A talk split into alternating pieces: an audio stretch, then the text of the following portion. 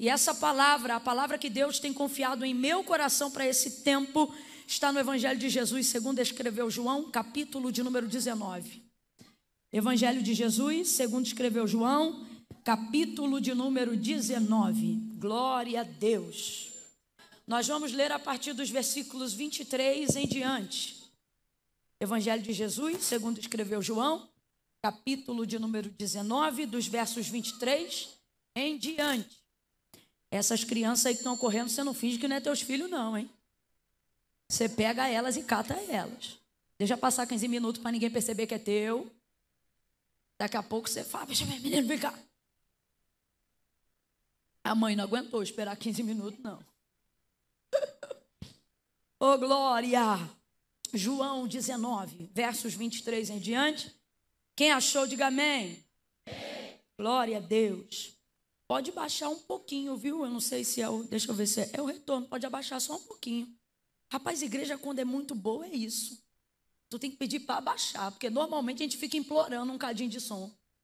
Mas aqui não, aqui é tão bom que você tem que pedir para tirar só um pouquinho. É igreja boa, rapaz. Glória a Deus. Diz assim, ó. Tendo os soldados crucificado a Jesus, tomaram as suas vestes e dividiram-na em quatro partes, uma para cada soldado.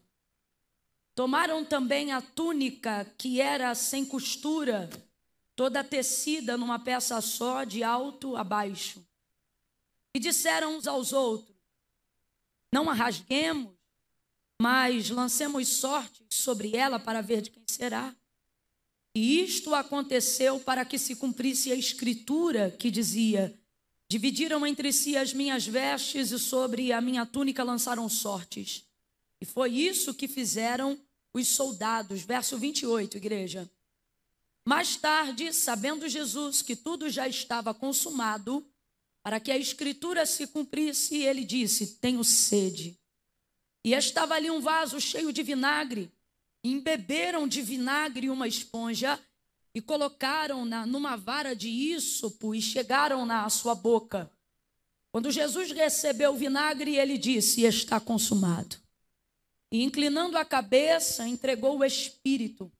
E como era o dia da preparação, os judeus, para que os corpos não ficassem expostos na cruz durante o sábado, por esse sábado ser um grande dia, rogaram-lhe a Pilatos que fossem quebradas as pernas e fossem tirados os crucificados.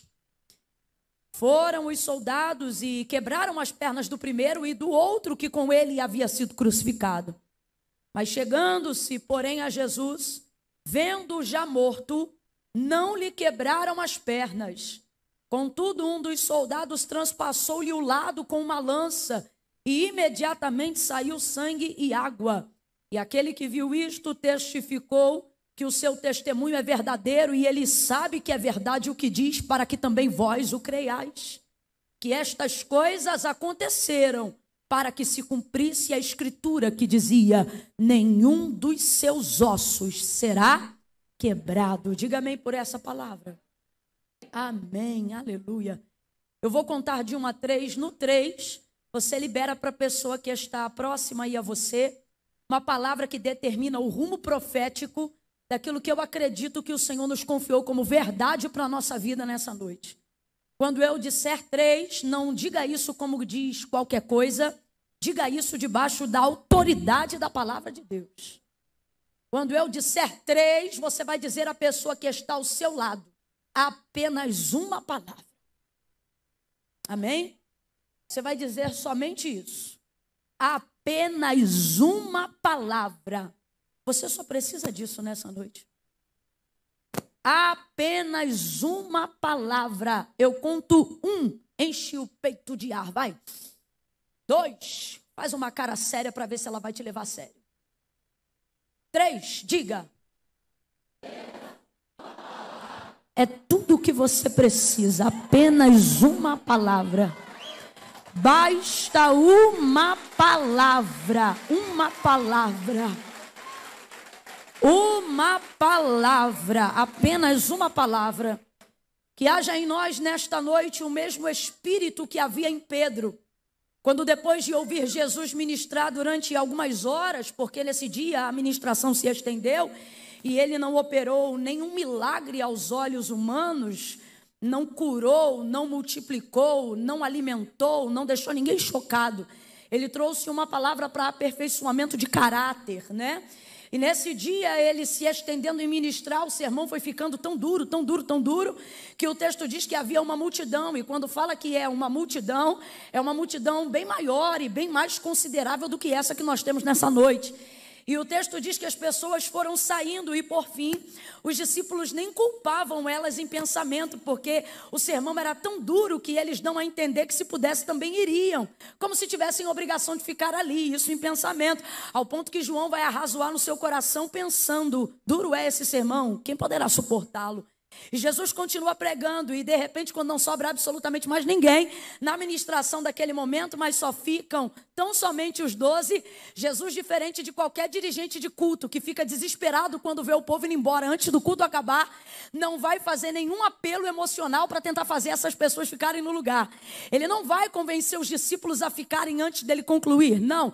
Pelo contrário, ele olha para os doze, vendo que todo mundo ia e que o pensamento deles era que o sermão era duro demais e que não dava para suportar. Ele vira para eles e, ao invés de ficar dizendo, calma, daqui a pouco vai ter poder, calma, Daqui a pouco vai ter milagre, calma. Daqui a pouco a gente vai fazer uma oração poderosa, calma. Daqui a pouco eu vou ministrar uma benção. Não, Jesus não faz nada disso. Jesus olha para os discípulos e diz: E vocês não querem ir embora também não? Já que o sermão é duro e quase ninguém pode suportar, naquela hora o que Jesus está falando quase que declaradamente, uma vez que sabia o que se passava na mente e no coração deles, qual era a motivação de sua permanência ali, Jesus agora vai prová-los pela palavra, e aí vai dizer: vocês não querem ir também não? E Pedro está iluminado que haja em nós o mesmo Espírito que havia em Pedro naquela hora, porque você se lembra o que ele disse? Ele disse: para quem? Oh, aleluia! A gente até canta para onde, mas a palavra diz para quem, porque não é o lugar, é a pessoa. Para quem iremos nós, se só tu tens palavra de vida eterna?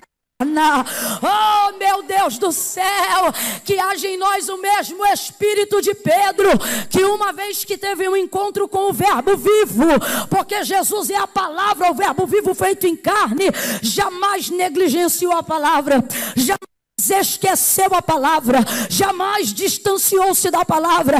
Irmãos, a gente não está aqui por causa de cantor, a gente não vem num lugar desse por causa de pregador, a gente não vem aqui para fazer uma social, a gente vem aqui com uma expectativa única de fé, qual?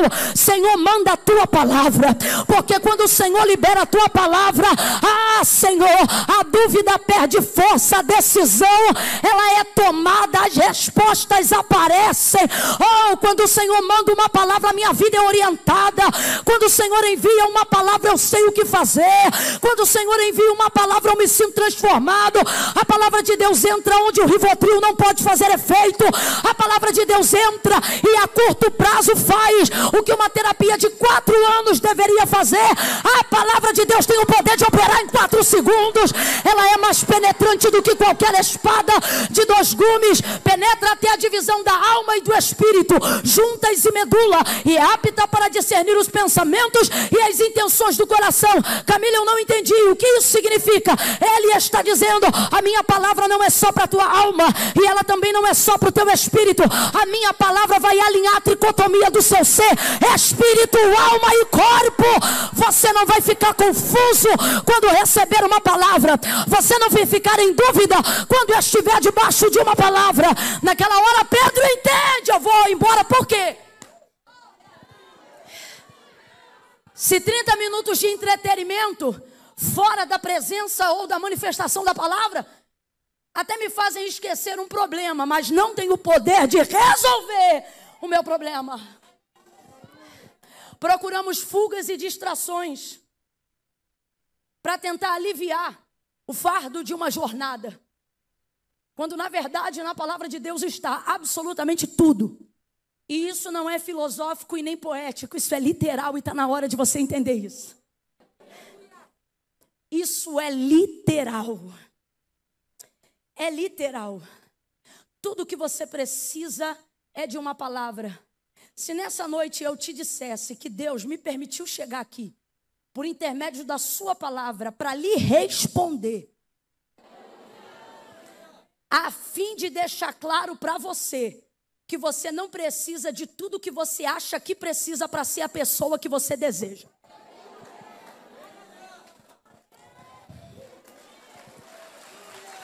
Que você não precisa de ponto a ponto de uma listinha de prioridades cumpridas. Aonde você imagina, só posso ter isso se eu tiver aquilo. Só posso ir em tal lugar se eu conseguir tal coisa. E com isso você tem protelado tua chamada, teu ministério, tua felicidade. Porque você tem condicionado a sua realização às coisas que você deseja ter. Quando na verdade nada do que Deus tem para te dar é para que no final você diga eu tenho, porque tudo que vem de Deus a fim de dar ao homem poder de conquista, não é para ele dizer no final da vida eu tenho, é para ele dizer eu sou. Deus não quer fazer de você apenas alguém que tem, Deus quer fazer de você alguém que é, alguém que se torna, alguém que transcende. E nesse caminho de transcender, de conquistar, de evoluir, de ser transformado, ainda que num ambiente espiritual, eclesiástico, a gente começa a achar que tem que viver uma série de listinhas que chamamos de métodos a fim de construirmos nessas coisas que achamos que precisamos ter, degraus para conseguir conquistar e chegar nos lugares que nós desejamos chegar, ainda que sejam lugares em Deus. Isso acaba confundindo a nossa mente, porque chega uma hora que a lei da meritocracia e da graça se chocam. E você já não sabe até que ponto merece, até que ponto deve, até que ponto aquilo é para você. Porque a cultura, a cultura do céu e do reino sempre vai chocar com a cultura da terra, principalmente se nós estamos falando de uma cultura brasileirada como a nossa, uma cultura escravocrata, uma cultura escravista, uma cultura que vem de uma descendência e de um peso onde você acha que não te influencia, mas essa na verdade é a maior força da cultura. A cultura ela tem poder de colocar coisas na sua mente de maneira tão paulatina, tão sutilmente que você pensa que por ser um indivíduo livre não está condicionado a pensar é, é, é, influenciado por ninguém. Você pensa que pensa livremente, mas na verdade a cultura ela tem uma força tão grande na nossa vida porque você não vai pensar o que pensa livremente. Na verdade você pensa por indução da sua educação, do lugar que você viveu, das pessoas que você conviveu e até o pensamento que você acha que surge na sua cabeça e é próprio e original original, ele é influenciado pela cultura à sua volta. Você acha que na verdade está livre para pensar o que quiser, mas há uma doutrinação do pensamento desde quando você nasceu.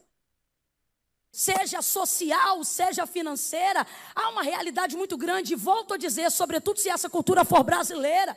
Porque a gente vem de uma cultura onde crescemos, desde pequenininhos, aprendendo sobre a meritocracia.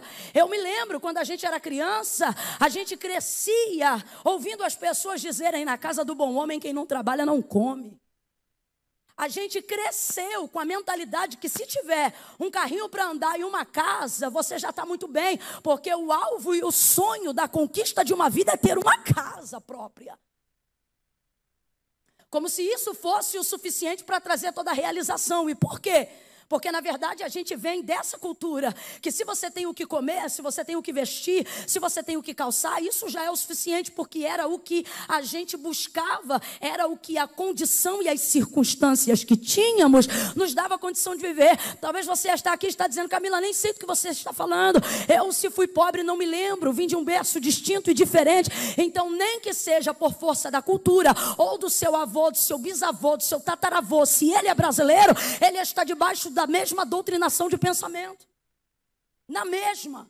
Tanto é que dentro dessa geração, o que chamamos de geração X ou geração Y, eles conquistam mais rápido fazendo menos esforço. E por que que isso se dá? Porque eles não trabalham com a doutrinação de um pensamento baseado na cultura. Porque, por exemplo, a nível Brasil, eles já nasceram em outra realidade. Quem aqui passou pela época do Cruzeiro, ou teve um pai e uma mãe que passou pela época do Cruzeiro, não sabe o que, que era na década de 80 a classe emergente. Ou tu era pobre ou tu era rico, mano. Não tinha esse negócio de emergente, de ter alguém de baixo que melhorava. Era a coisa mais rara do mundo e não havia força de influência de quem superava, porque não havia mídia acessível para todas as pessoas como há hoje. Camila, por que você está falando isso tudo? Porque você pensa que está liberado para viver a totalidade do que a palavra de Deus te delega. Você lê a Bíblia, vem na igreja, assiste o culto, participa do culto, é um adorador. Você tem palavra de Deus na mente e no coração, mas a pergunta é: por que sua vida não está vivendo a transformação que a palavra de Deus garante? E aí Deus me trouxe hoje aqui para dizer: resposta, doutrinação do pensamento. Quando a cultura do céu vem para a cultura da terra onde você cresceu, você fica chocado nela chocado. Você não sabe até que ponto santifica para receber, ou até que ponto se santifica para agradecer. Tem pessoas aqui que estão num nível de maturidade de fé tão elevada no seu relacionamento com Deus que elas já sabem que o problema não é o diabo, não é o inferno, não é a, a, liturgia do culto da igreja onde ele congrega, não é, não é a dificuldade de compreender para aquilo que foi chamado, mas é por nunca se achar a ponto de estar pronto para receber de fato o que Deus tem. Por quê? Porque na verdade você ainda não entendeu o que significa graça. Porque você lê, mas não consegue viver. E por que não consegue viver? Porque a doutrinação do pensamento de quem está na cultura da terra, vivendo aonde nós vivemos, passando por aquilo que nós passamos, tem dificuldade de compreender que o caráter de Deus é dar. A gente tem dificuldade. Ao ponto que quando Deus decide dar, a gente tenta justificar o que recebeu.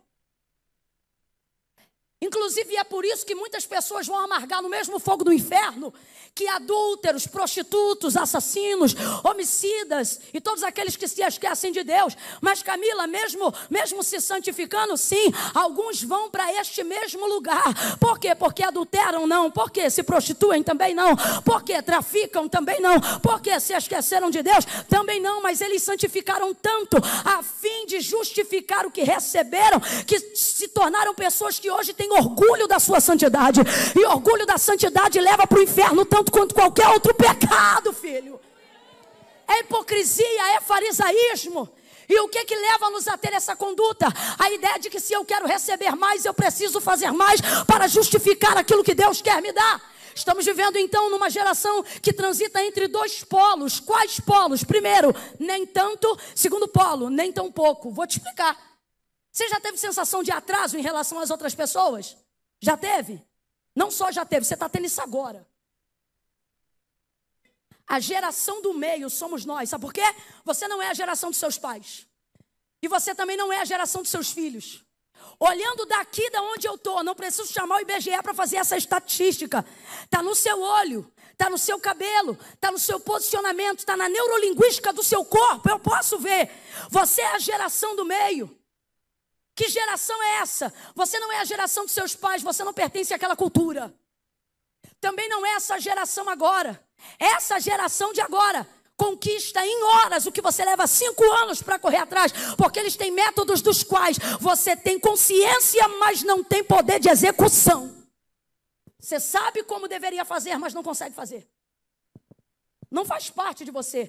Camila, o que, que isso tudo tem a ver com a minha vida espiritual? Tem tudo. Porque no mundo espiritual você se sente atrasado em relação a todo mundo. Você está sempre procurando qual é o lugar que você pertence. Tem te faltado senso de pertencimento ministerial e espiritual e físico. Você diz, cara, eu não me sinto os caras que estão lá. E também não me sinto as que ficaram ali. Quem sou eu então? Entenda. Todas as vezes, isso acontece todo ano. Isso acontece sempre. Isso acontece em todo ciclo geracional. Deus fez isso isso para que nós venhamos melhorar, transcender. O que, Camila? Deus sempre levanta a geração do meio. Quem é a geração do meio? A geração do equilíbrio. A geração que não está lá e nem está lá. A geração que está aqui para equilibrar os pratos. A geração que. E por que, Camila? Que eu me sinto atrasado? Por que, que eu me sinto distante em relação a tudo e a todos que eu conheço como fonte de admiração e sucesso? Porque ou você tenta se adequar aos radicais que vieram antes de nós, ou você tenta se adequar aos liberais que vêm depois de nós. Só que se nessa noite eu te disser, porque é noite de resposta, e eu sinto uma autoridade de Deus tão grande para falar isso aqui. E se eu te disser que você tem se sentido assim, porque ou você tenta se encaixar no passado, ou você tenta se encaixar no futuro, você não entendeu que não faz parte de lá e nem de lá, você é a geração do presente, você é a geração do meio, você é a geração que equilibra os pratos da balança de Deus. Camille, por que, que Deus tem interesse nisso? Vou lhe falar.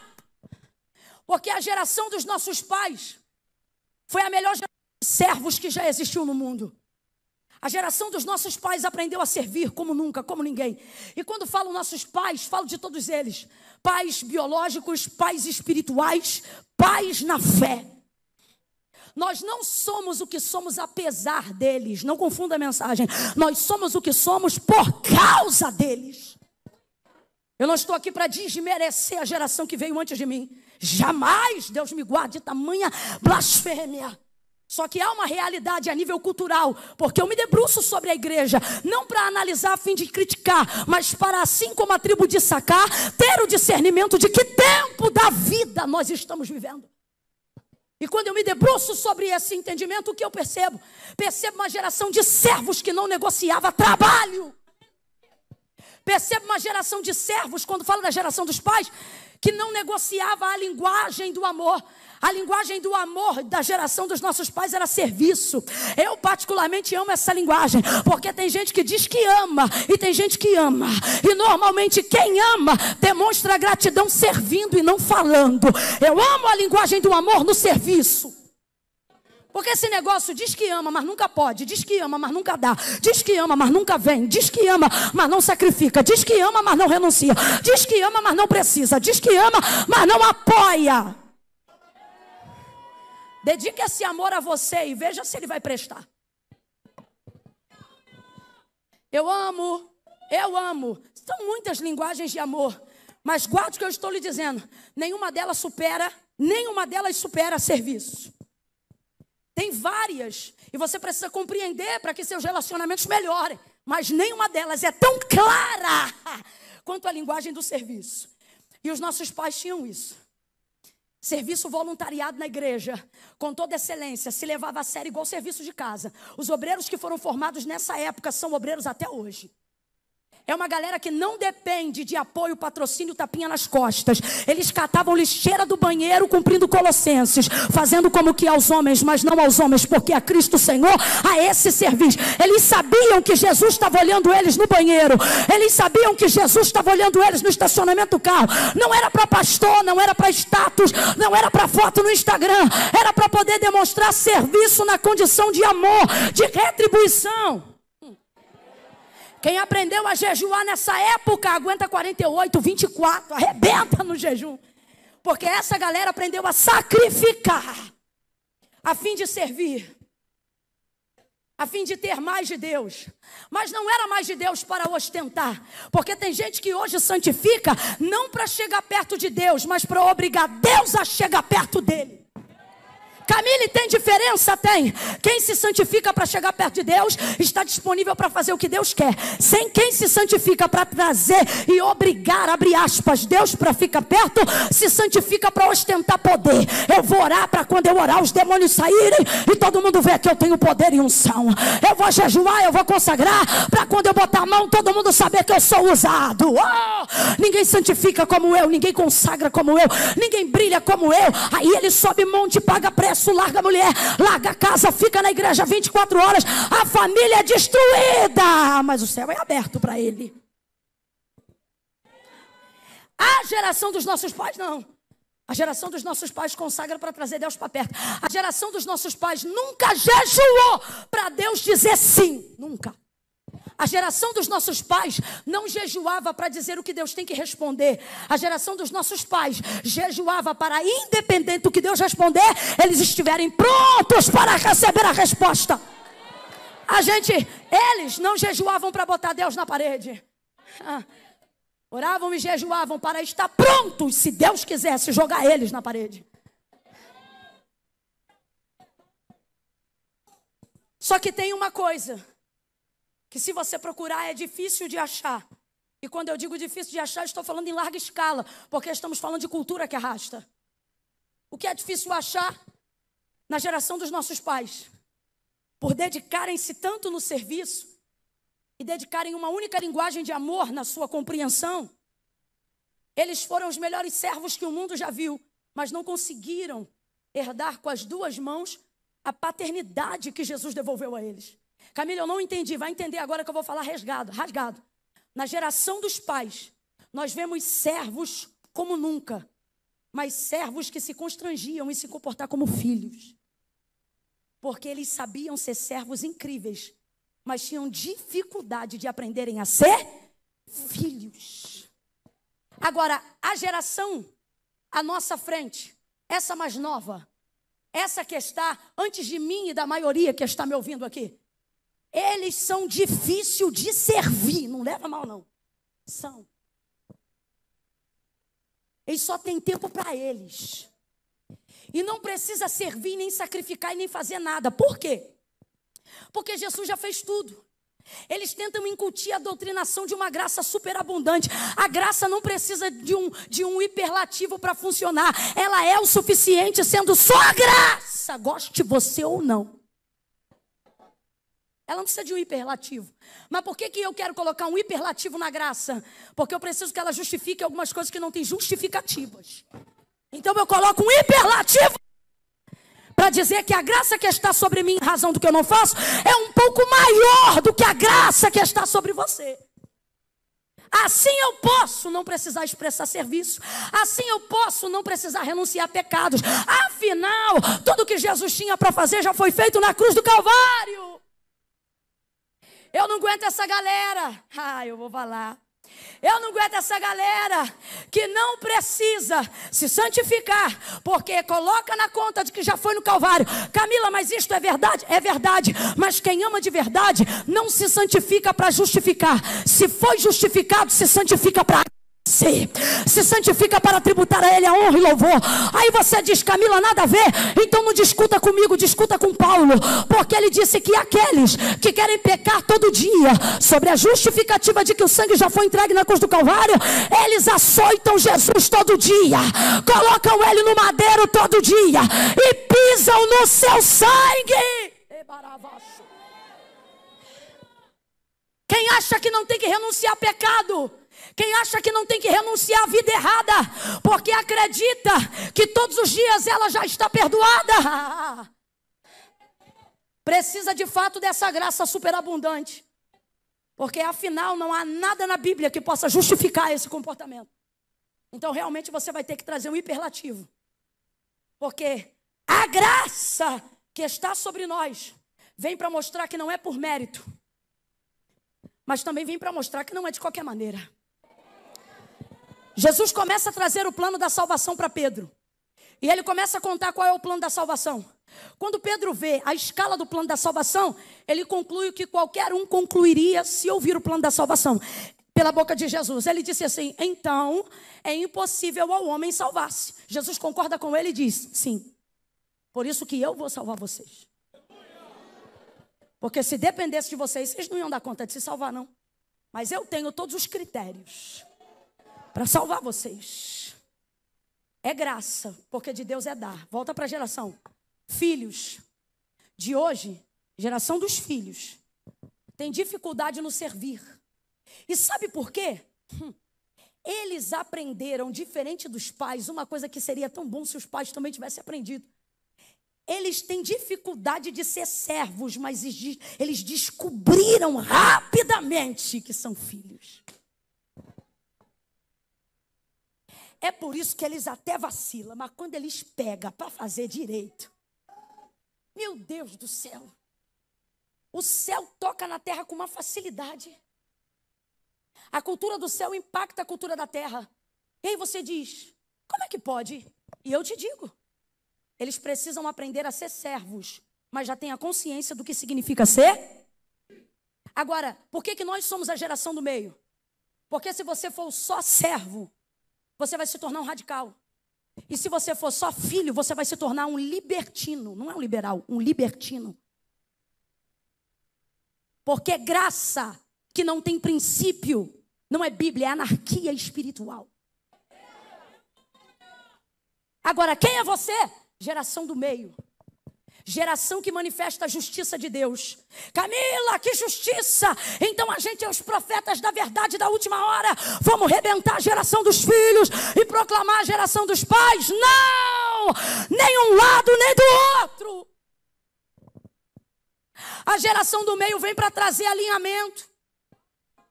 Quando você pega a etimologia da palavra no hebraico, Tsidequenu Yavé, se você quebrar ela em três, você vai ver que na verdade não significa, resumidamente, o Senhor é a minha justiça, mas significa o Senhor é Deus de balança fiel. O que é balança fiel? Quem aqui já comprou a varejo na, na vendinha do seu Zé, sabe do que eu estou falando? É aquela balança de ponteiro que tem dois pratos. Aí ele coloca o que você pediu a varejo de um lado e vai metendo os pezinhos do outro para poder te dar o preço. Quando o prato se equipa, equipara, quando o prato se equipara, ele pode te dar o valor fiel de quanto custou cada grão de arroz que você está pagando. Então, o que é isso, Camila? Para Deus, a nossa justiça é trapo de imundície, porque na nossa justiça, para alguém ganhar, alguém tem que perder. Na nossa justiça, para alguém ter, para alguém ser justificado, alguém tem que ser amassado. Por isso a nossa justiça é trapo de imundície. Primeiro, porque não temos autonomia para fazer juízo perfeito. Isso já torna trapo. Segundo, porque para alguém ficar feliz na justiça dos homens, alguém sempre tem que ficar triste. Isso é imundícia. Agora, quando você pega Tissidekenu e Yahvé, o Senhor é a minha justiça. Na verdade, o que o texto está dizendo na sua originalidade é: Deus das balanças fiéis, prato equilibrado. O que é que é isso? Equidade. Camila, e equidade não é a mesma coisa que justiça? Não, equidade é a justiça da justiça. Equidade é a justa justiça. O que você chama de justiça, Deus chama de vingança. Ele também faz, mas isso aí é com ele. Agora, o que ele propõe a nós, quando ele diz justiça, está falando a linguagem dele, não é nossa. Do que, que ele está dizendo? Filhos, equilibrem os pratos.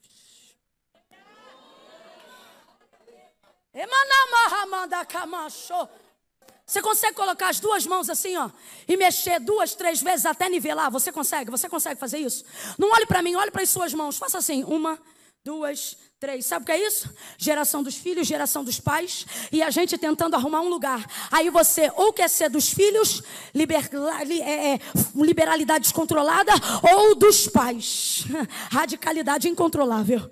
Ou você quer ser muito servo, ou você quer ser muito filho. Mas na verdade a geração do meio, ela vem para equilibrar os dois. Por quê? Porque Jesus disse: vocês vão ser meus amigos se fizer o que eu mando. Então o que, que ele está dizendo? Você não é nem muito servo, nem muito filho. Você é um filho que serve.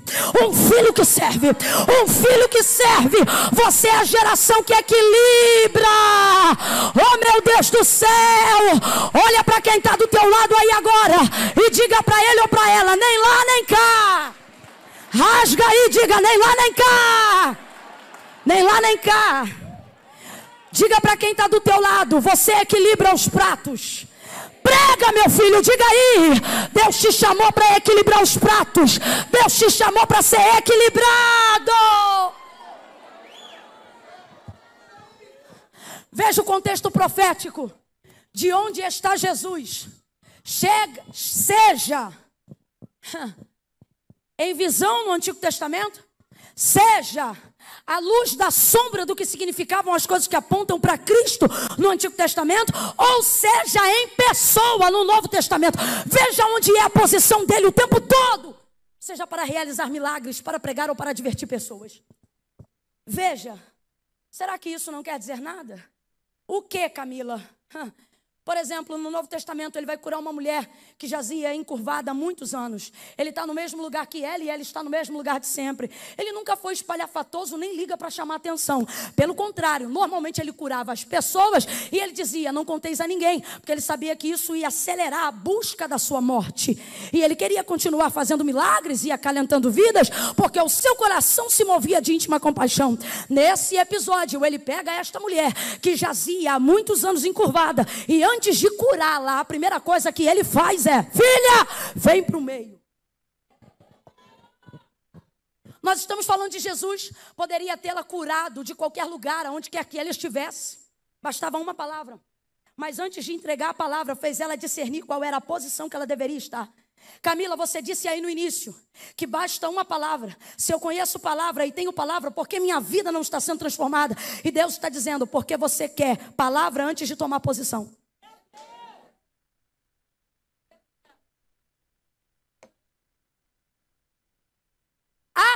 Abraão. Deus fala com ele. Primeira palavra, verbo imperativo de Deus, Abraão. Nunca falou com ele na vida. No dia que fala, não diz shalom, não diz a parte do Senhor, não diz nada. Chega para ele e diz: Abraão, sai da terra dos teus pais. E vai, vai é direção. Completa para mim, por favor. Vai é. Abre essa boca, meu filho. Vai é. Direção. Agora sai. É subordinação. É posicionamento. Ou seja, para você saber aonde você vai, primeiro você. Isso. Deus, antes de liberar a palavra, primeiro determina qual é a posição. Aí você diz assim, Camila, eu estou pronta para ir para onde Deus mandar. E Deus está dizendo, se tivesse pronto, estava na posição. Só que você diz assim, estou na posição porque ele não fala comigo. Se ele disser para onde eu vou, eu vou. E ele está dizendo, se você sair da onde eu mandei, eu falo. Se você se posicionar onde eu quero, eu falo. Não falta palavra, o que falta às vezes é posição para receber o que Deus quer falar. Oh, meu Deus do céu.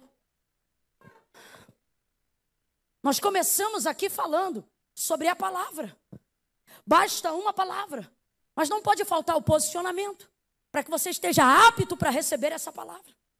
Começamos aqui falando de Pedro. Pedro, quando libera essa palavra, já havia entendido que Jesus tinha toda a palavra de direcionamento e de posição que ele precisava. Não tem para onde eu ir, eu vou ficar aqui com o Senhor, o Senhor é a bússola da minha vida. Por isso que João vai escrever a narrativa biográfica de Jesus totalmente diferente de Mateus, de Marcos, de Lucas. Todo mundo predata a existência visual de Cristo na conceição do ventre de Maria. João é o único que predata em Gênesis. E ele já começa dizendo: no princípio era o Verbo. Ele resume a ideia de que Cristo não é apenas filho de Maria, mas de que Cristo é a palavra de todos os homens. Nele está tudo o que nós precisamos. É por isso que ele disse: Eu sou o pão. É por isso que ele disse: Eu sou a porta. É por isso que ele disse: Eu sou a fonte. É por isso que ele disse: Eu sou o caminho. Se eu te disser, se eu te disser nessa noite, que entre o lugar que você está e o lugar que você quer chegar, você não precisa de uma ponte, você precisa de uma pessoa. Olha o que Jesus está dizendo: Eu sou o. Eu sou o. Jesus está dizendo para você. Você não precisa de um atalho, você precisa de mim. Eu sou o caminho. Eu sou o caminho. Porque você só precisa de uma palavra. Agora, quem é Jesus? Jesus é o Verbo vivo feito em carne. Quem está acompanhando aí, diga amém. Só que quando a gente prega isso aqui, a impressão que você tem é que isso é apenas mais uma palavra do culto de domingo, mas não é. Do culto de, seja lá, de que dia da semana for, terça, por exemplo. O que você precisa compreender é que isso não depende do quanto alguém pregue. Isso depende do quanto você está disposto a receber e a acreditar que essa palavra é o suficiente para te fazer equilibrar os pratos para te fazer encontrar o teu lugar. Olha de novo para quem está do teu lado e diga para essa pessoa: nem lá, nem lá. Você é do meio. Olha para mim que eu quero deixar isso aqui bem claro. Bem claro. A geração que manifesta a justiça de Deus, a geração que manifesta a justiça de Deus e não dos homens, ela equilibra os pratos. Só que quando eu uso o termo para simplificar o entendimento, dizendo nem lá nem cá, você é a geração do meio, eu preciso te advertir para que você não ache que eu estou te fazendo um convite a ser neutro. Porque Jesus pode ser muita coisa menos neutro. Jesus tem posição. Eu não estou no meio para ficar dos dois lados. Eu estou no meio, porque esse é o meu lugar. Eu não estou no meio para agradar gregos e troianos.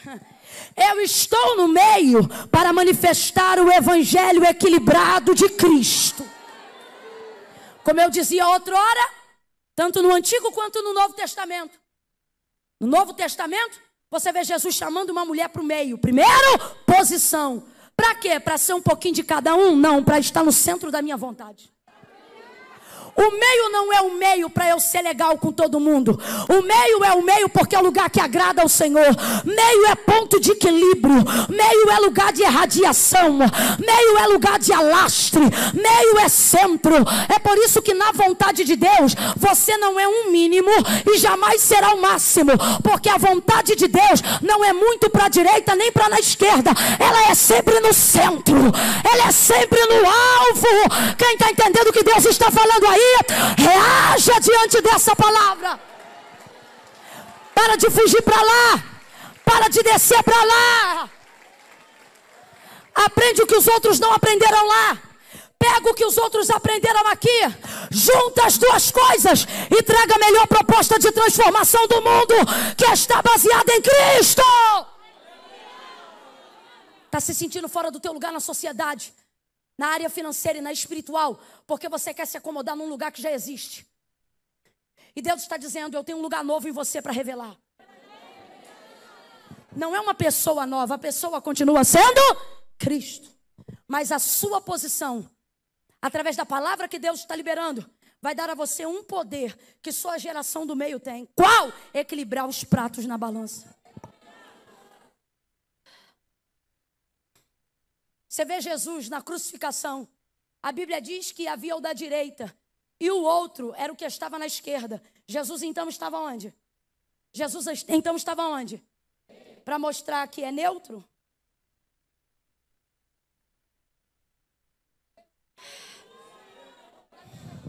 Para mostrar que tem um jeito. Para mostrar que tem um jeito. Oh, meu Deus para. Oh, eu estou sentindo um peso profético tão grande nessa palavra. Oh, eu vou falar de novo. Jesus não está no meio porque foi colocado de maneira aleatória. Jesus está no meio, está no meio, no meio, no meio para mostrar que tem um jeito, um jeito que os homens desconhecem, mas que nele é revelado, um jeito que os fariseus desconhecem, mas nele é revelado, um jeito que os libertinos desconhecem, mas nele é revelado, um jeito que os radicais desconhecem conhecem, mas nele é revelado. Você quer ver? Olha como é que Jesus tem o poder de sintetizar coisas complexas.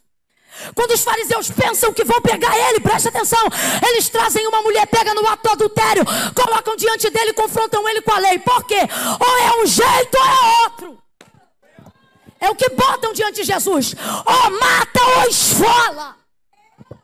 A lei de Moisés. Ah, eu amo quando ele vem com essa conversa. A lei, como quem diz? Hum, é Moisés. É a tábua. Rapaz, Moisés tinha a tábua. Pergunte para Moisés quem escreveu a tábua. Jesus disse para Filipe: Quem vê a mim vê o Pai. E quem vê o Pai vê a mim, porque eu e o Pai somos somos Moisés tem a tábua. Jesus é o legislador. Aí eles vêm querer esfregar a tábua na cara de Jesus. E dizem: a lei diz que a gente tem que, ó, rebentar com ela. E tu, que diz? O que, que eles estão dizendo? Tu és geração dos pais?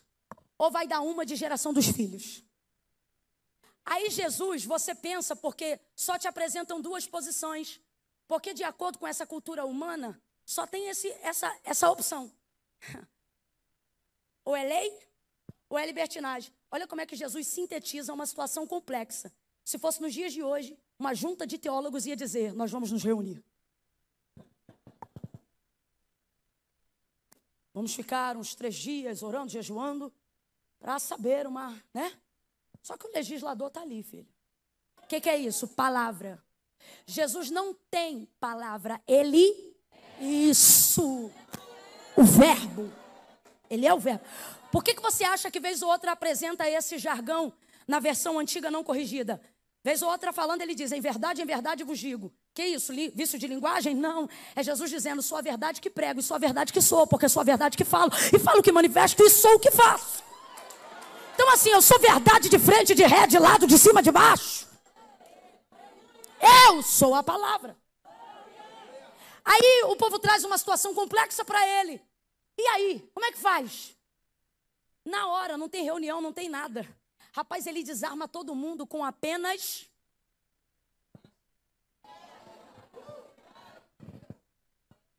E ele diz: aquele que não tem pecado, começa a tirar. Você só ouve os barulhinhos. Tuque, tuque, tuque. Mas não é de pedra sendo atirada nela. É de gente tirando as pedras da bolsa e jogando no chão. Jesus vai trazer uma vertente que está na hora da gente abrir o nosso olho e o nosso entendimento. O mundo vai tentar sempre te apresentar opções das quais você não tem como fugir. Só que o que está na hora da gente entender é que Jesus não é nem lá nem cá. Como assim, Camila? Vou lhe falar. O autor da carta aos Hebreus vai falar algo sobre Jesus que a gente tem que considerar melhor. E ele diz assim: que quando vier o que é perfeito, tudo que era imperfeito se aperfeiçoará nele. Por isso, na primeira pregação pública de Jesus, ele prega assim: Não cuideis que vim trazer a paz, eu vim trazer a espada. Sabe o que ele está dizendo? Eu não vim mudar a lei, eu vim trazer para vocês um jeito de fazer cumprir de corpo, de alma, de mente, de coração. Jesus não veio rasgar o que o Pai determinou, ele veio trazer um método aonde nós somos capazes de fazer isso sem hipocrisia. Volta para o autor da carta aos Hebreus. Ouça isso. Aí ele diz assim: tira o primeiro para estabelecer o segundo. Esse tira o primeiro é: removidos serão todos os profetas em comparação a Cristo. Tudo que vocês ouviram a partir de hoje está subordinado a uma única pessoa, segundo o autor da carta aos Hebreus, a Cristo. Quem está entendendo, diga amém. Ah, mas João Batista. Ah, mas Moisés. Cristo. Estão todos debaixo de Cristo. Aí olha o que ele diz. Tira o primeiro. A primeira coisa que você tem que entender. Olha o que ele diz. Tira o primeiro. Significa que o primeiro é remor. Agora o segundo não é removível. O texto diz que tira o primeiro para estabelecer. Camila, eu ainda não entendi. Vou te explicar. Você pensa que só tem um jeito. Jesus é a resposta para todo jeito que você não consegue dar, em toda situação que você precisar. Vou falar de novo. Jesus é a resposta para todo jeito que você precisa dar naquilo que você não sabe o que fazer. Camila, mas essa situação, Jesus. Camila, mas meu marido, Jesus. Camila, mas o meu filho, Jesus. Camila, mas eu tenho vício, Jesus. Camila, mas e a depressão, Jesus. Camila, mas e a síndrome do pânico, Jesus. Camila, mas e o pastor fulano, Jesus. Camila, mas eu ouvi, Jesus. Jesus está acima e sobre todas as coisas que você já viveu, viu ou ouviu. O autor da carta aos Hebreus diz: tira o primeiro e estabelece o segundo. Primeira verdade: o primeiro é removível e o segundo é insubstituível. Ninguém tira ele, ninguém tira ele, ninguém tira ele. Hitler tentou tirar ele, a ditadura tenta tirar ele, o comunismo tenta tirar ele, o socialismo tenta tirar ele, governos tentam tirar ele, Roma tentou tirar ele, César tenta tirar ele, Herodes tentou tirar ele, judeus tentaram tirar ele, escribas saduceus tentaram tirar ele, mas ninguém tira a pedra de esquina do lugar. Irremovível, insubstituível insubstituível, insuperável. Adore a Ele nesta noite.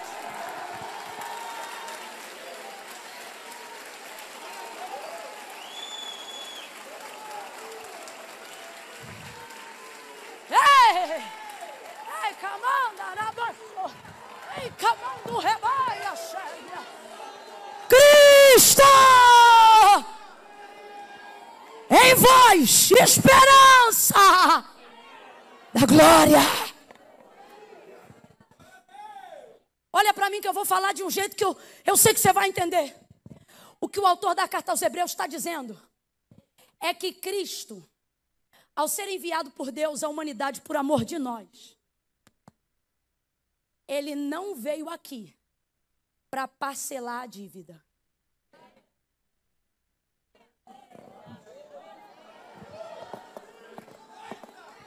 Sabe qual é o problema? De quem é radical ou é extremo liberal, todos eles precisam de métodos de renegociação. Se ficasse no meio, que é Cristo, se pre... se ficasse no centro, se ao invés de tentar mudar a Bíblia, mudasse a vida, não ia precisar puxar nem para a direita e nem para a esquerda. E entendo o que eu estou falando, porque agora eu estou falando em todas as áreas. A igreja está acima de direita e de esquerda. Eu vou falar de novo. Quem tem ouvidos, ouça. E quem entende por parábolas, leia. A igreja não tem nem direita nem esquerda. A igreja está acima eu vou te provar. Lembra? Josué fazendo o povo herdar a terra de Canaã. Hum. A batalha. Deus diz que vai dar vitória. Porque quem deu a terra foi Deus. Então preste atenção. Deus é como Israel. E deu isso na mão de Josué depois da morte de Moisés. Quem está acompanhando, diga amém. Quem aguenta mais 20 minutos, diga eu. Quem não aguenta, Pode ir. Não, não é zombaria, não, tá? Ah, Camila, vou ter luta. Se eu não sair daqui agora, só Deus sabe que eu vou passar em casa. Eu tenho para mim que tu vai passar de qualquer jeito. Então é melhor ficar aqui e dizer, Deus, dá um sono profundo nele. do que chegar em casa e ouvir de todo jeito. Mas, mas seja conforme a sua fé. Tá? Só que eu preciso entregar, porque tem um rolo aqui. Eu não queria entregar, não, eu estou cansada. Você acha que eu fico aqui de um lado para o outro falando assim porque eu quero? Não, isso não é sobre mim, eu só aguento porque é sobre Ele. Eu só estou aqui porque é sobre Ele. E com Ele não tem cansaço, não tem mememê nem mimimi. Com Ele não tem, não tem negócio. Na ocasião de Josué, Deus está do lado de Israel, sim ou não? Sim ou não? Foi Ele que garantiu a herdade das posses das terras de Canaã. Aí Josué está com o povo, mas tem uma parte da terra que precisa ser conquistada a nível de batalha. Hum. O povo está posicionado para a guerra, para conquistar terra. Todo mundo ameaçado, com medo, tem gigantes, tem problema, tem barreira.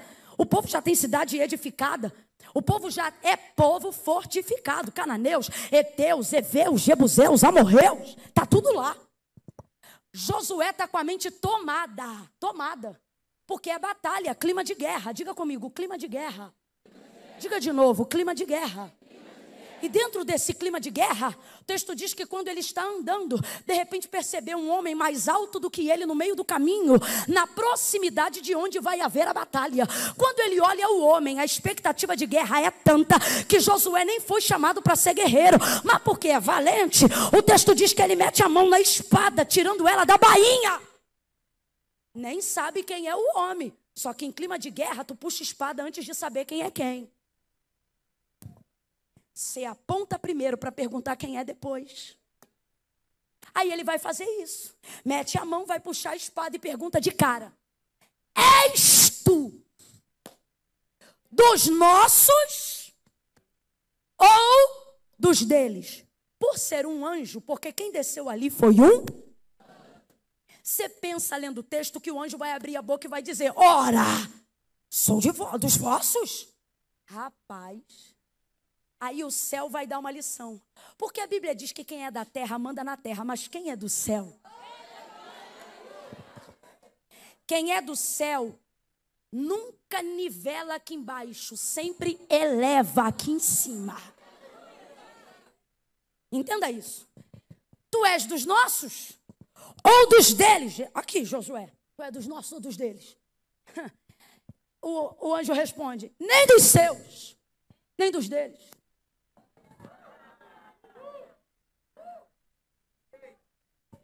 Josué já vai puxando a espada da bainha. Só que ele vê que o homem tem uma espada na mão maior do que a dele e nua. O que, que é nua? É espada que não tem cabo, só que não corta a mão do homem. Não, você não entendeu. Tu não sabe o que, que é mão e o que, que é espada.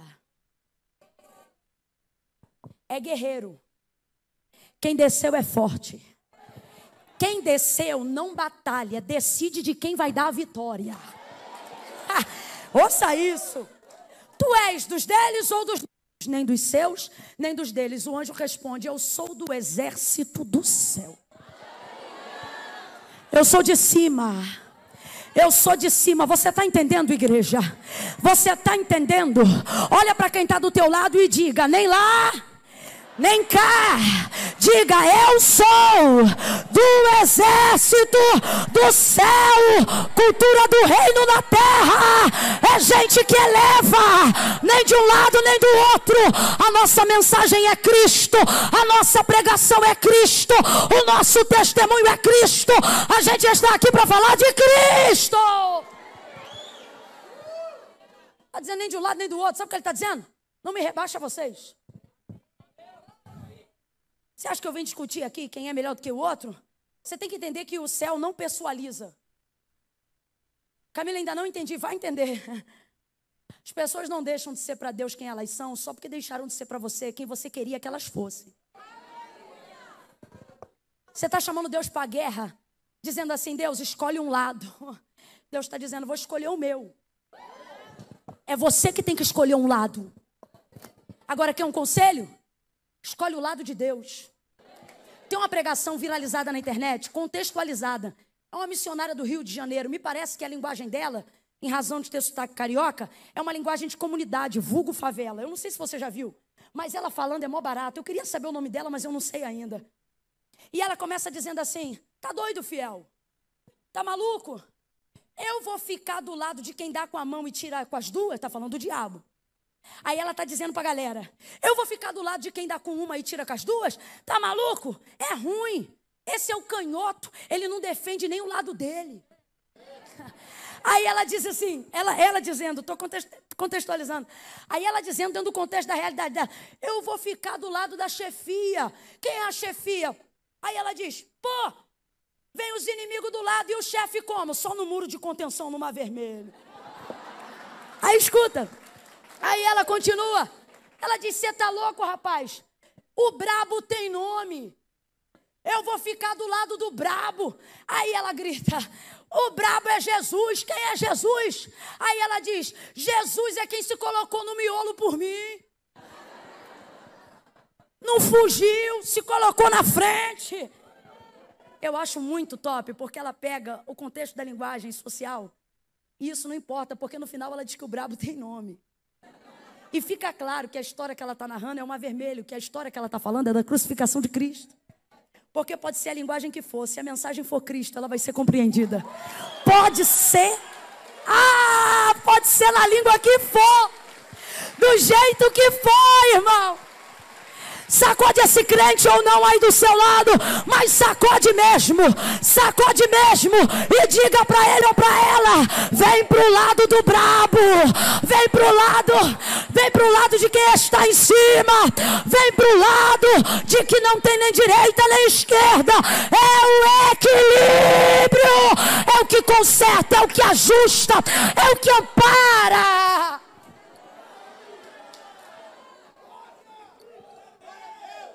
Eita glória! Camila, o que, que isso tudo tem a ver com João 19? Você vai ver agora. Jesus deixa claro para os seus discípulos. Ele diz assim: ó, só tem um jeito de vocês estarem do meu lado. Como? Através da minha palavra. João 15. Se vós estiverdes em mim, e as minhas palavras estiverdes em ele está dizendo: só vão identificar vocês se a minha palavra estiver dentro de vocês. Para protestante, santo sudário não faz a menor diferença. Cálice da última ceia não faz a menor diferença. Se ele é louro, perfil dinamarquês ou europeu, ou se ele é bruto, estilo oriental, não faz diferença o quadro. Para a gente não importa o tamanho do pé. Ele diz: vocês não vão ser identificados visualmente. Assim como eu também não. O texto revela a única coisa sobre a aparência de Jesus, dizendo que ele era um homem de aparência simples como qualquer outro. Camilo, o que isso significa? Quer semelhar o, a, o semblante de Cristo em carne a alguém? Assemelhe o, o, o seu semblante a qualquer peão no final do dia, é o que a Bíblia está dizendo. Com quem Jesus parece? Com a diarista que sai seis horas da noite. Com quem Jesus parece? Com o peão que bateu laje. O que, que é isso? A imagem do proletariado. Olha a imagem do proletariado e você vai ver que a cor pode ser diferente, o cabelo é diferente, mas o perfil é igual. Cara de quem está suado, de quem está cansado, de quem veio da guerra.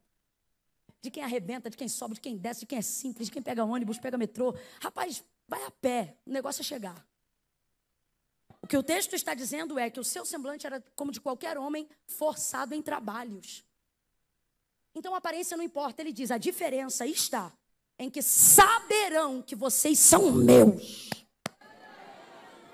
se as minhas palavras estiverem em vós.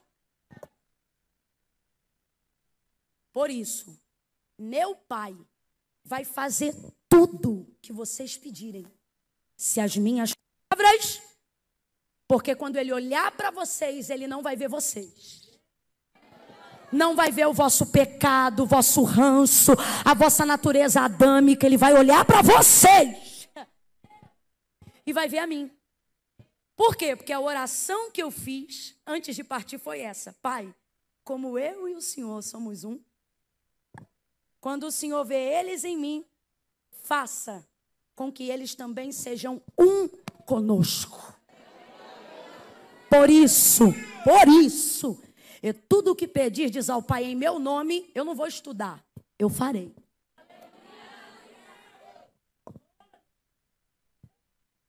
Isso não tem a ver com absolutamente nada ligado a questões emocionais. Isso tem a ver com palavra. Como é que você manifesta o reino do céu e choca na cultura da terra? Pela palavra. Olhavam Pedro e sabiam que ele não era letrado, mas porque ministrava a Cristo, diziam: Não é esse o pescador? E diziam: É, mas ele fala como se fosse doutor. Convenceu 3 mil judeus a se tornarem messiânicos imediatamente. Porque a palavra de Deus estava nele. Olha para cá. Para de sentimentalizar a Bíblia. Tira a tua fé da área emocional do seu ser. Vou falar de novo e bem devagar. Para de sentimentalizar a Bíblia. Tira a fé da área emocional do seu ser e coloca ela onde? No único lugar que ela funciona, em cima da palavra. Camila, ainda não entendi, vai entender agora.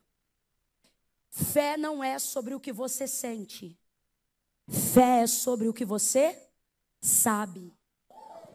Só que por que que você tem milagre, quer milagre, tem poder de transcender, transformar, equilibrar, juntar, mas não está fazendo isso? Porque sua fé tem caminhado de acordo com as suas emoções, ou seja, você reage no seu relacionamento com Deus de acordo com o que você se sente, não de acordo com o que você aprendeu. Quando você não tem vontade de orar, você acha que Deus não vai ouvir a sua oração porque você não está com vontade. Porque você está sentimentalizando a fé. Fé não é sentimental. É por isso que você ora, mesmo quando não tem vontade de orar. Camille, essa oração que eu senti que Deus não ouviu, Ele ouve, essa é a que Ele mais ouve. Porque nessa fica provada que não é sentimento, é devoção, é obediência, é disciplina. Olha para cá. Deus não está disposto a reagir imediatamente aos meus sentimentos, mas está totalmente comprometido a reagir imediatamente de acordo com a sua palavra. Por isso, no texto de João 15, ele não diz que vai pensar, ele diz que vai fazer, porque o compromisso de Deus não é com meus olhos. A gente quer romantizar, irmãos, o que não é filme, isso é vida, abre a cabeça. Vida com Cristo não é filme, que é filme, vai para o Cinemark, Kinoplex. Ai, para onde você quiser ver um filme.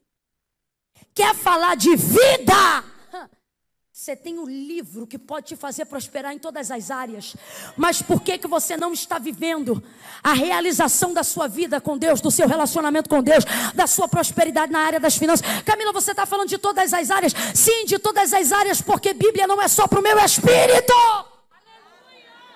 É para a vida, é para o corpo, é para a mente, é para o coração, é para o físico. Porque a gente quer romantizar a nossa relação com o livro que representa Cristo. Quantas pessoas que já foram perdoadas, mas não conseguem se relacionar bem com Deus, sabe por quê? Porque você acha que o perdão de Deus tem a ver com o que você sente. Se você não se sente perdoado, então significa que Deus não te perdoou, está tudo errado. Isso não tem a ver com o que você sente, tem a ver com o que a palavra de Deus diz. E se o filho do homem vos libertar, não interessa o que você sente, verdadeiramente sereis. Só que você quer confiar mais no que você sente do que no que a palavra. Nessa hora você diz: Meus sentimentos são maiores do que Jesus. Porque Jesus é a sua palavra. Nessa hora você está cometendo um erro muito grave. Você está se distanciando de Deus, porque você não se sente crente, não se sente santo, não se sente digno de receber as bênçãos que Ele já te deu. Não vai te dar. Já deu. Camila, se deu, por que, que eu não vejo? Porque você não usufrui. Na cultura da terra, na cultura da terra, só quando você estiver muito santo você vai poder se relacionar com Deus. Na cultura da terra, você tem que ser mais crente para ser mais profundo. Eu acho demais. O pessoal chega para mim e diz assim: Camila, você ora quanto, quantas horas por dia? Eu, eu caço uma água, eu calço um banheiro. Porque, irmão, não é que eu não oro, mas só porque você vê a manifestação da graça aqui no altar, porque, filho, isso aqui não é letra. Letra é complemento, é base. Isso aqui é graça. Tem dia que Deus usa a gente no altar de um jeito que se você perguntar para a pessoa, repete aí de novo, tu fala, rapaz, igual eu não sei se eu vou fazer não. Aí a pessoa chega, quantas horas você ora por dia? Eu quase engasgo. Falei, é, Jesus, eu creio, o Senhor está me chamando para orar por horas. Aí, de vez em quando, né, mãe? A pessoa chega e diz assim: quantos livros você lê por semana? Eu digo, Jesus, eu preciso ler mais. Porque a impressão que você tem é que a única forma de viver com Ele intimidade é fazendo todo tipo de sacrifício humano. Porque você ainda não entendeu. Eu não estou anulando, irmão, estudo nem oração. Só que estudo e oração não são penitências, devem ser relacionamento.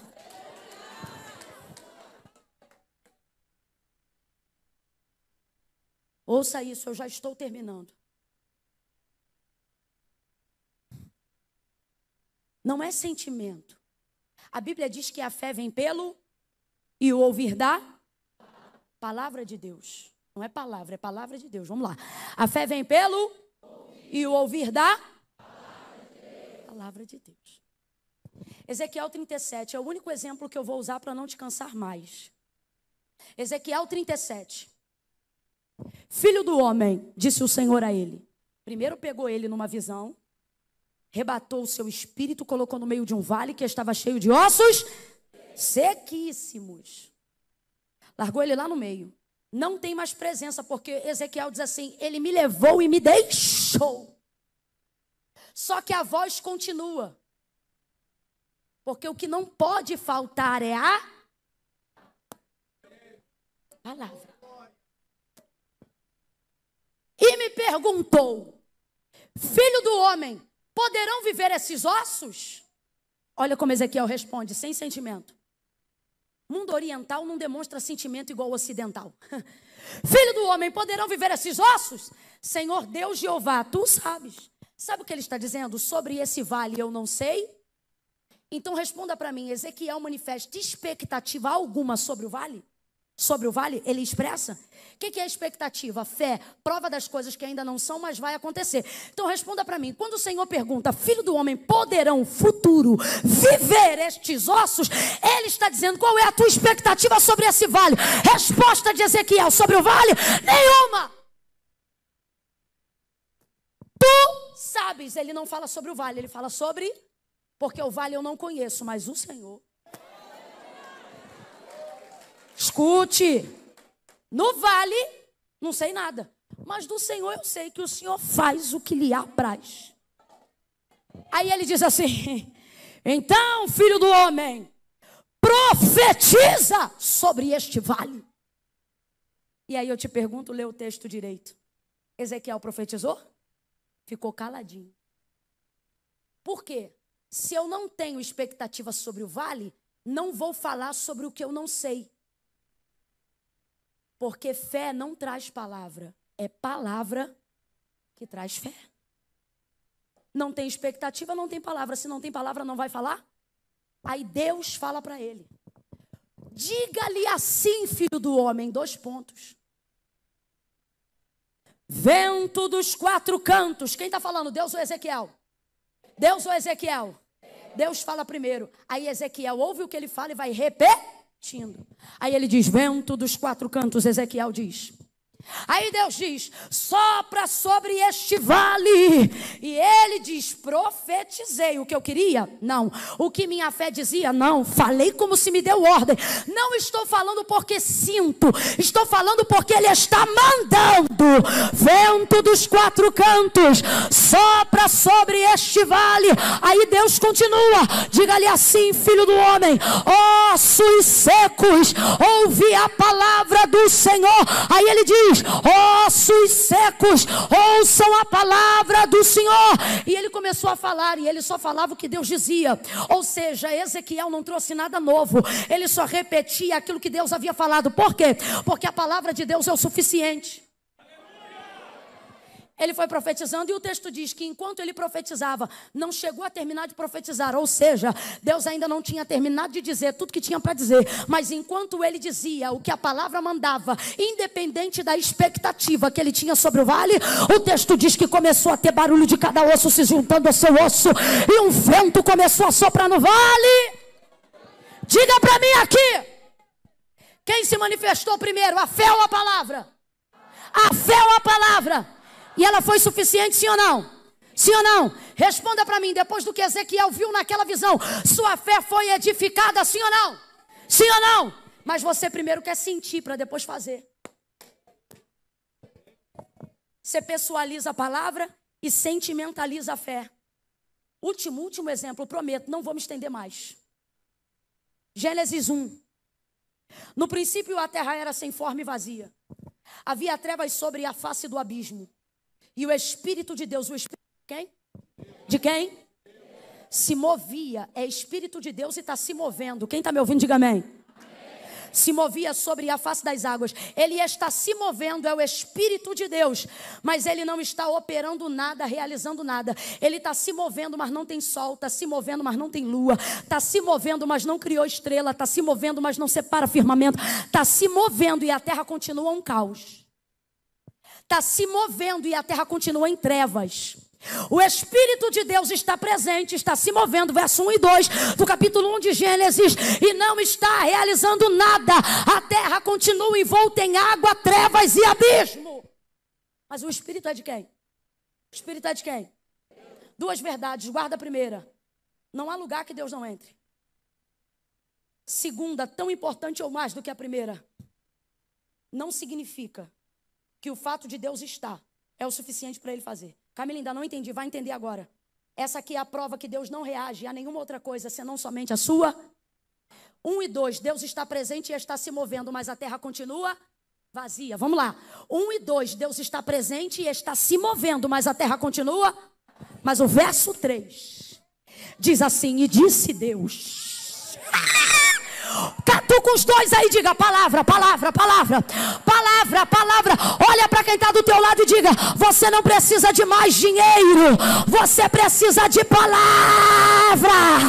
Não é carro novo que muda a tua vida, é palavra. Não é casa própria que muda a tua vida, é palavra.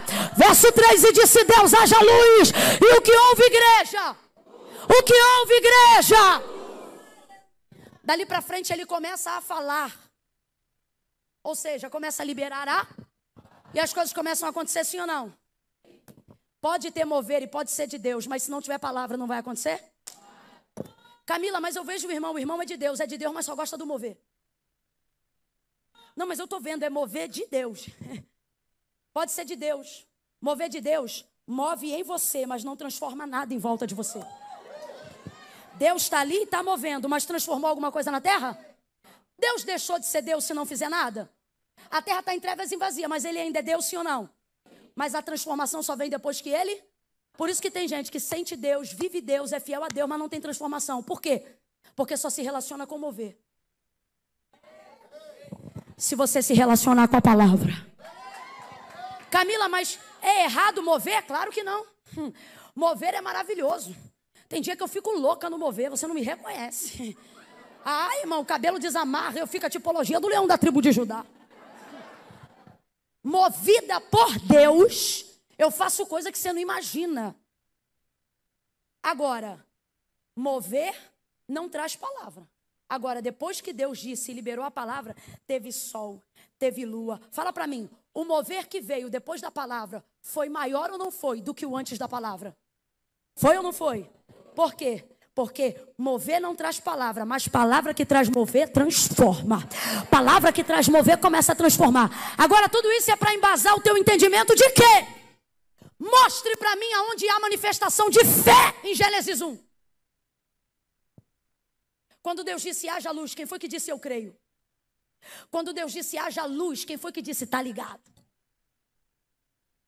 Quando Deus disse haja luz, quem foi que disse amém? Responda para mim: há manifestação de fé em Gênesis 1? Não há. Goste você disso ou não, não há. O autor da carta aos Hebreus comprova isso. Ele diz assim, ó: "Porque céus e terra, o mundo, ou melhor, os mundos e tudo que existe, todos os planetas, está falando do universo, do que é conhecido e desconhecido. Tudo isso que você vê, ele diz, não foi feito por prova aparente do que se vê, mas antes foram criados pelo poder da sua então, quem vem primeiro, a fé ou a palavra? Quem vem primeiro, a fé ou a palavra? Aí você diz, Camila, tal coisa não aconteceu porque eu não tive fé. Não. Tal coisa não aconteceu porque você está fora da posição de quem pode receber a. Camila, não tem fé em Gênesis 1? Não, não tem. Mas quando eu leio Gênesis 1, eu preciso de fé para crer, sim ou não? Sim ou não? Mas se eu não crer, a terra vai continuar existindo pelo poder da palavra? Porque Deus não depende da minha fé para fazer Sou eu que dependo da minha fé para receber o que já está pronto, para receber o que Deus já fez. Aí a gente vem com essa conversa fiada, porque é conversa fiada. Não, é porque não está no tempo. O Senhor ele diz: Meu nome é já.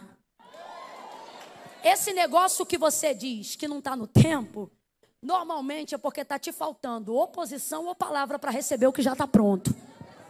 Segunda coisa, esse negócio de gente profetizando a torto e a direito, dizendo, ah, hum, se você crê, se você crê não, se você discernir a palavra. Porque fé, irmão, não é sentimento, fé é consequência da palavra. Quando você recebe uma palavra, junto com ela vem a fé que você precisa para tomar posse.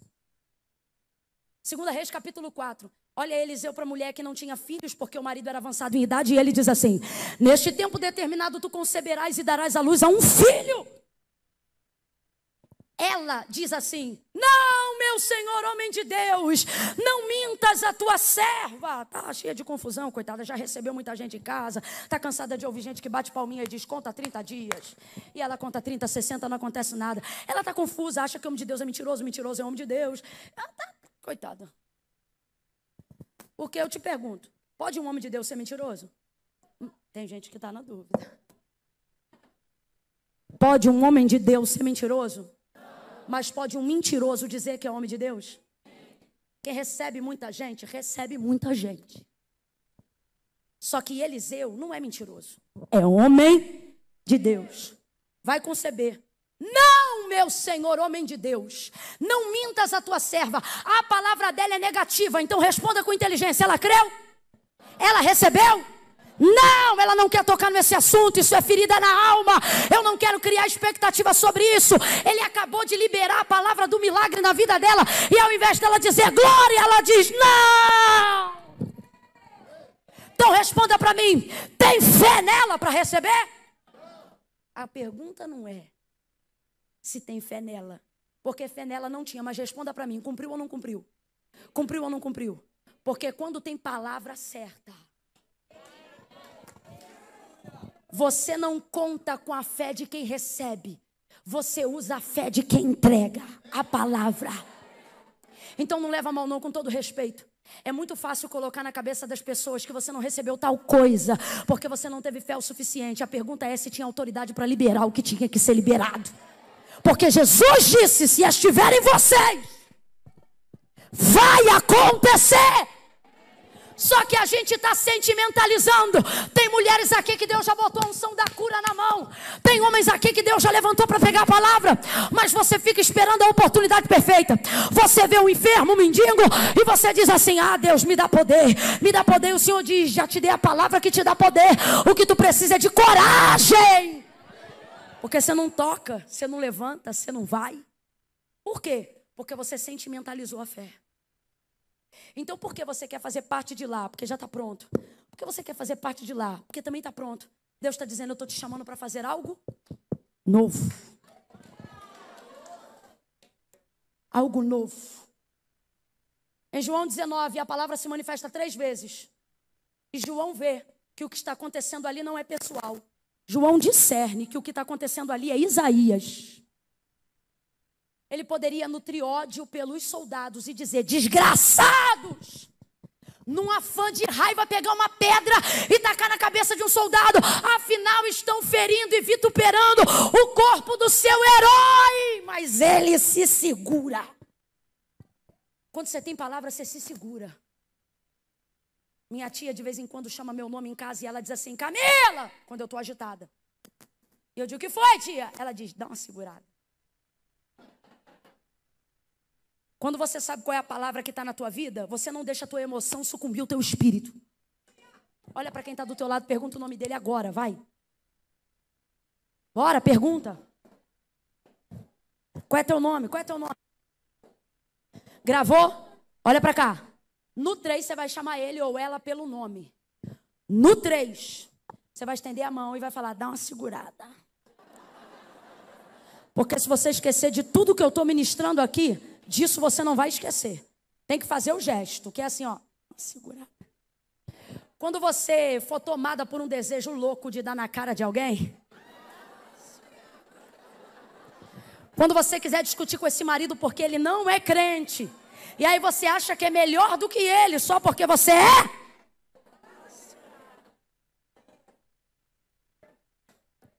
Quando você começar a perceber que está se santificando para ser melhor do que alguém,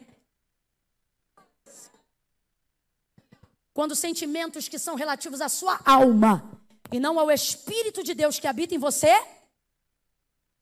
Eu vou contar de um a três, você tem que chamar pelo nome. Camila, mas ninguém vai entender, não é para todo mundo entender, é para ele entender. Você vai dizer, dá uma segurada.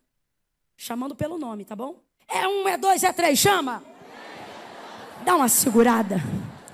Dá uma segurada. Sabe por que, que sua alma está em frangalhos? Porque quem tem palavra aguenta dar uma segurada. Quando você sabe o que tem sobre a sua vida, você dá uma segurada. Quando você sabe o que tem sobre a sua vida, você não se embola com gente na rua, você não quebra pau no WhatsApp, você não discute em comentário do Facebook, com todo respeito está dizendo para alguns aqui: a palavra que eu coloquei na tua vida não é para você levar as coisas para o lado pessoal, é para você entender que a palavra está se cumprindo através de tudo isso que está acontecendo ao seu redor, João. Olha o que ele diz: pegaram as vestes, rasgam a, veste em quatro partes e tentam lançar sorte sobre a túnica. Tentam não, lançam sorte sobre a túnica. Aí João diz assim: quem está fazendo isso foi os soldados. Aí ele diz: Não, mas isto aconteceu para que a palavra, que é a escritura, se cumprisse. Que palavra de Isaías que dizia: Nenhum. Ou que dizia: Dividiram entre si as minhas vestes e sobre as minhas túnicas lançaram? Camila, ainda não entendi, vai entender agora. Deus está dizendo para você: quando você leva para o emocional, para o pessoal, tudo de ruim que estão fazendo contra você, você não entende que isso, na verdade, não é o mal te cercando, é Deus cumprindo. Tudo o que precisa cumprir é acerca da palavra que liberou sobre a sua vida. Sabe o que isso significa, grosso modo? Que os soldados estão trabalhando para cumprir a palavra que está sobre Jesus, dita pela boca de Isaías. Olha para cá entende isso de uma vez por todas. Deus está dizendo para você: quando você vê que tem gente querendo rasgar tuas vestes, trazer vergonha sobre você, não vai bater na porta da casa de ninguém para acertar a conta, não. Dobra o joelho e diz: Deus, me dá graça, porque vai cumprir tudo, cumprir tudo. E quando alguém disser assim, Fulano, tu viu o que esse ciclano está falando de você? Eu vou te contar, não precisa contar, não. Está trabalhando para mim, está trabalhando para mim, está trabalhando para fazer cumprir. Quando há de Deus uma palavra sobre a sua vida, você não se indispõe, você entende que é a palavra de Deus em movimento. Oh, tem gente que não gosta gosta de você e acha que é teu adversário, mas não sabe que é funcionário do céu para cumprir uma promessa que Deus liberou sobre a tua vida. Quem tem funcionário aí que o céu está levantando nesses dias? Oh, meu Deus do céu! Discirna isso, discirna isso. João não fica louco com os soldados, porque ele entende que os soldados são funcionários da profecia de Isaías. Menina, ouvi dizer que fulana não gosta de tu. Você tem que dizer, é mesmo? Tá trabalhando para mim. Que estranho. Oh. É. Só que só quem alcança esse discernimento quem tem a palavra? Desde os sete anos de idade, judeu tem que saber qual é a profecia messiânica de Isaías. Então presta atenção: João está sentindo muita dor, sim ou não? Muito triste, sim ou não? Sim ou não? Mas só que desde sete anos ele aprendeu uma coisa: ele sabe de qual a profecia de Isaías. Quando a profecia se apresenta humanamente ali, aquilo que ele sabe se torna maior do que o que ele. Quem está entendendo o que Deus está falando aqui, gente? Deus está dizendo para você: quando você deixar tudo na conta dos teus sentimentos, tuas emoções vão governar a tua vida. Mas quando você observar a palavra, debruçar sobre a palavra e entender que o que você sabe tem poder para controlar o que você sente, tu não vai levar mais nada para o pessoal. Olha para quem está do teu lado e diz: tu não vai se estressar nunca mais. Todo mundo, todo mundo vai chamar Judas de traidor e tu vai chamar ele de amigo discernimento de quem tem a palavra. Como é que todo mundo chama Judas? Todo mundo chama Judas de quê? Vem, vem, todo mundo chama Judas de quê? Mas quando Jesus recebe ele no Getsemane, ele chama ele de quê? É o único que discerne. Ele sabia qual era a palavra, então ele discerne. Os outros não sabiam. Tudo traidor. A gente olha para os outros assim, fulano é um Judas. Para o homem é assim, traidor, e para Jesus é teu amigo. Quem está entendendo? Quem está entendendo? Segundo ponto. Para que se cumprisse a palavra, visto que tudo já estava consumado, ele disse: Tenho sede. São palavras de Jesus que João escreveu. Quando Jesus viu que o pior momento de dor e agonia da sua vida iam acabar com apenas uma atitude, qual? Aceitar beber o que iam dar. Porque ele sabe qual é a palavra. Jesus também sabe que Isaías está ali.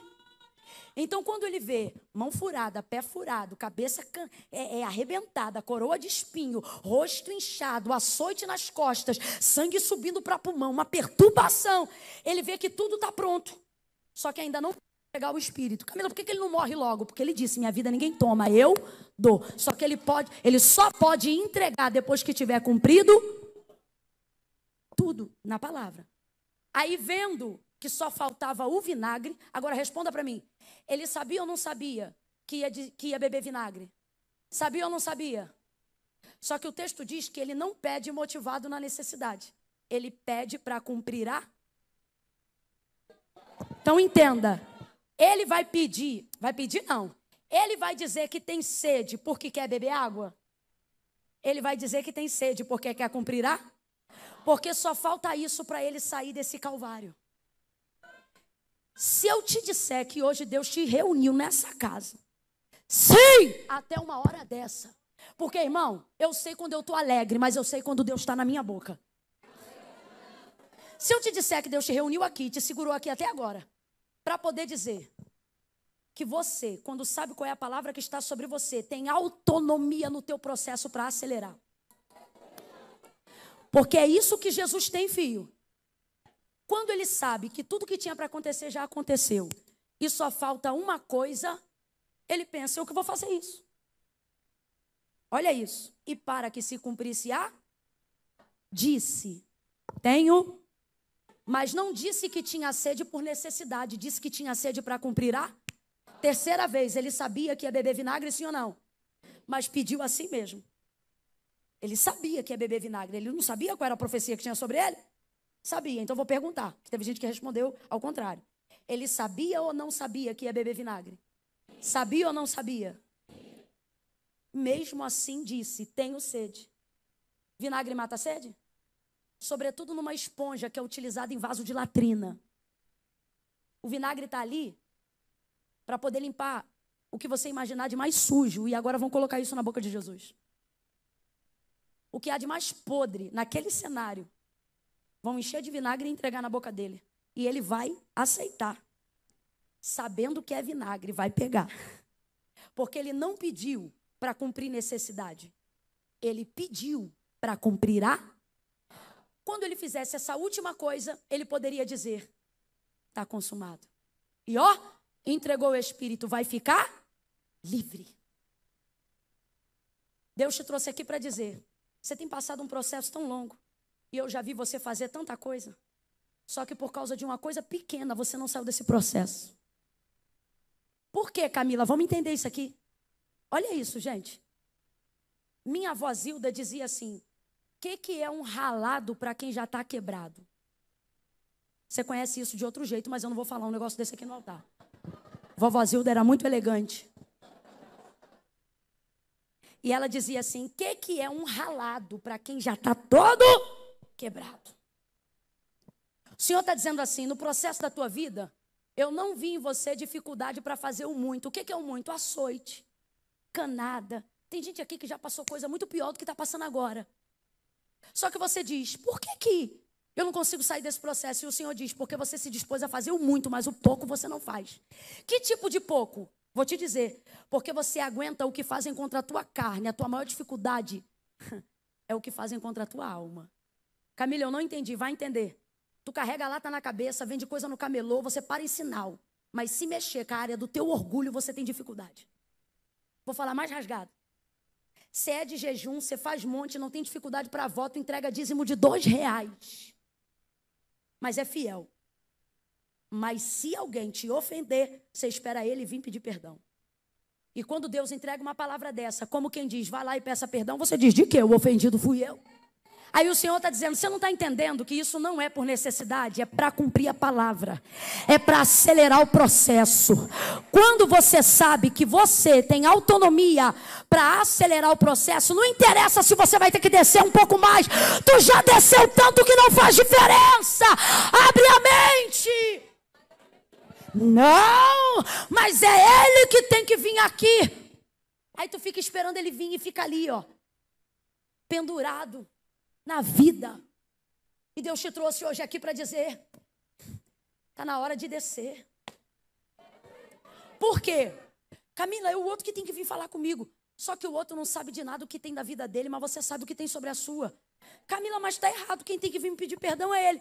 E se eu te disser que Deus te trouxe aqui para te dizer que dos errados ele não espera nada mais de você? Ele está esperando alguma coisa. Jesus acelerou o processo, você pediu para dar uma segurada. Agora olha para quem está do teu lado e diz: acelera, minha filha. Acelera, meu irmão.